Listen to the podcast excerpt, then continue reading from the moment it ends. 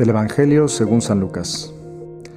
En aquel tiempo la multitud se apiñaba alrededor de Jesús y éste comenzó a decirles, La gente de este tiempo es una gente perversa, pide una señal, pero no se la dará más señal que la de Jonás.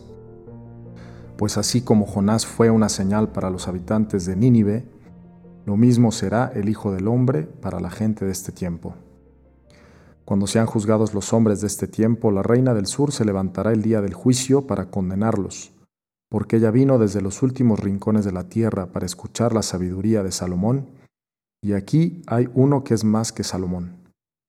Cuando sea juzgada la gente de este tiempo, los hombres de Nínive se levantarán el día del juicio para condenarla, porque ellos se convirtieron con la predicación de Jonás, y aquí hay uno que es más que Jonás.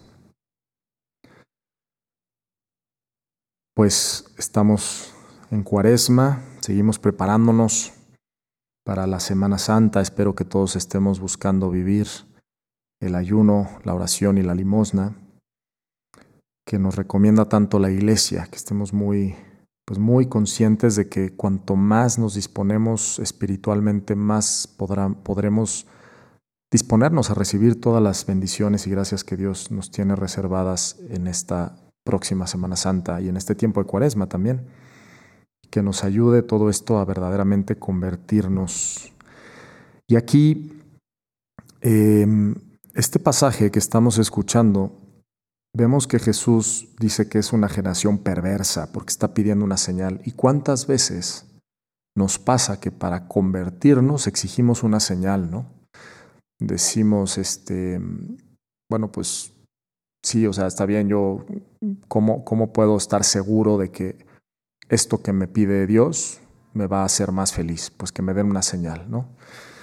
Y a mí me sorprende un poco cuando Jesús dice, siempre que leo este Evangelio, cuando Jesús dice esto me sorprende porque, pues en esa época ellos veían cómo Jesús curaba enfermos, expulsaba demonios, resucitaba muertos, y aún así seguían pidiendo una señal. Entonces, como que yo me quedo pensando y digo, bueno, pues, ¿qué otra señal quieren estas personas? Y yo creo que aquí lo que Jesús nos está tratando de decir es que la, la prueba de, de, pues de, la, de que Jesús realmente es el Señor está en los efectos que tiene en las personas eh, su presencia. Es, aquí él menciona a Salomón y menciona a Jonás. Pues Jonás fue un profeta que experimentó a Dios y que recibió una señal de Dios, o sea, una misión de Dios para ir a predicar al pueblo de Nínive para que se convirtieran.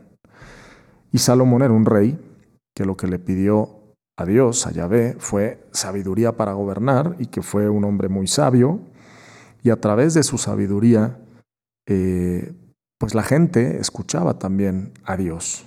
Entonces, Dios se hace presente en la vida de las personas porque Jesús está vivo. Y yo creo que lo, la señal más grande que nosotros podemos tener es el testimonio, el testimonio de aquellas personas que se han convertido. ¿Cuánto nos ayuda a conocer personas que pues han experimentado el estar lejos de Dios en sus vidas, que probablemente han tenido una vida de, mucho pecado, eh, desconocimiento de Dios, y que de repente por alguna razón se encuentran con Jesús y su vida se transforma. Y de verdad yo, pues gracias a Dios como, como sacerdote me ha tocado pues muchos testimonios de personas que te das cuenta que irradian una luz una mirada, una paz, una alegría muy profunda, porque llevan a Dios en su corazón, porque tienen a Dios dentro de ellos. Y, y, yo creo que esta es la señal a la que se refiere Jesús, ¿no? O sea, decir, pues si hay gente que se ha convertido con el testimonio de Jonás, profeta, o gente que se ha convertido con el testimonio de Salomón, por su sabiduría, y que eran hombres cualquiera, pero que pues tocados por Dios, cuánto más el testimonio de Jesús que da su vida por nosotros y resucitó al tercer día. Está vivo, la señal es que Jesús es Jesús resucitado al final. Jesús resucitado que se hace presente en nosotros, en, las personas. Y hay un capítulo que me encanta de, la serie esta de, Chosen y hace poco una niña me lo, me lo mandó. Eh, porque tiene un gran significado para ella y, es muy fuerte porque es un, es un capítulo en donde eh, Little James, el Santiago el menor, que en, en la serie está, está cojo, usa un bastón.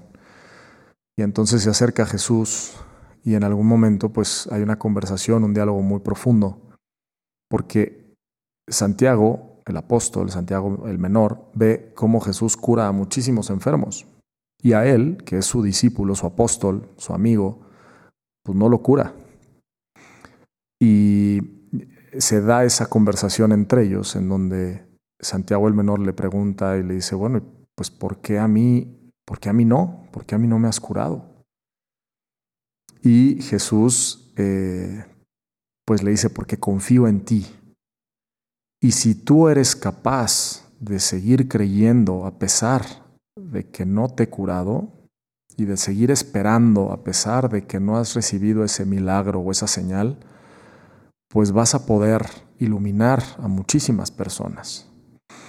Y la verdad es que impacta muchísimo este diálogo, a mí me encanta porque yo creo que eso precisamente en el fondo es la respuesta a, lo que pues vivimos muchas veces, que decimos es que por qué si yo busco a Dios, estoy cerca de Dios, pues tengo, pues las cosas no siempre me salen como yo quisiera o, Dios no me curó o Dios no me ha sacado de este problema.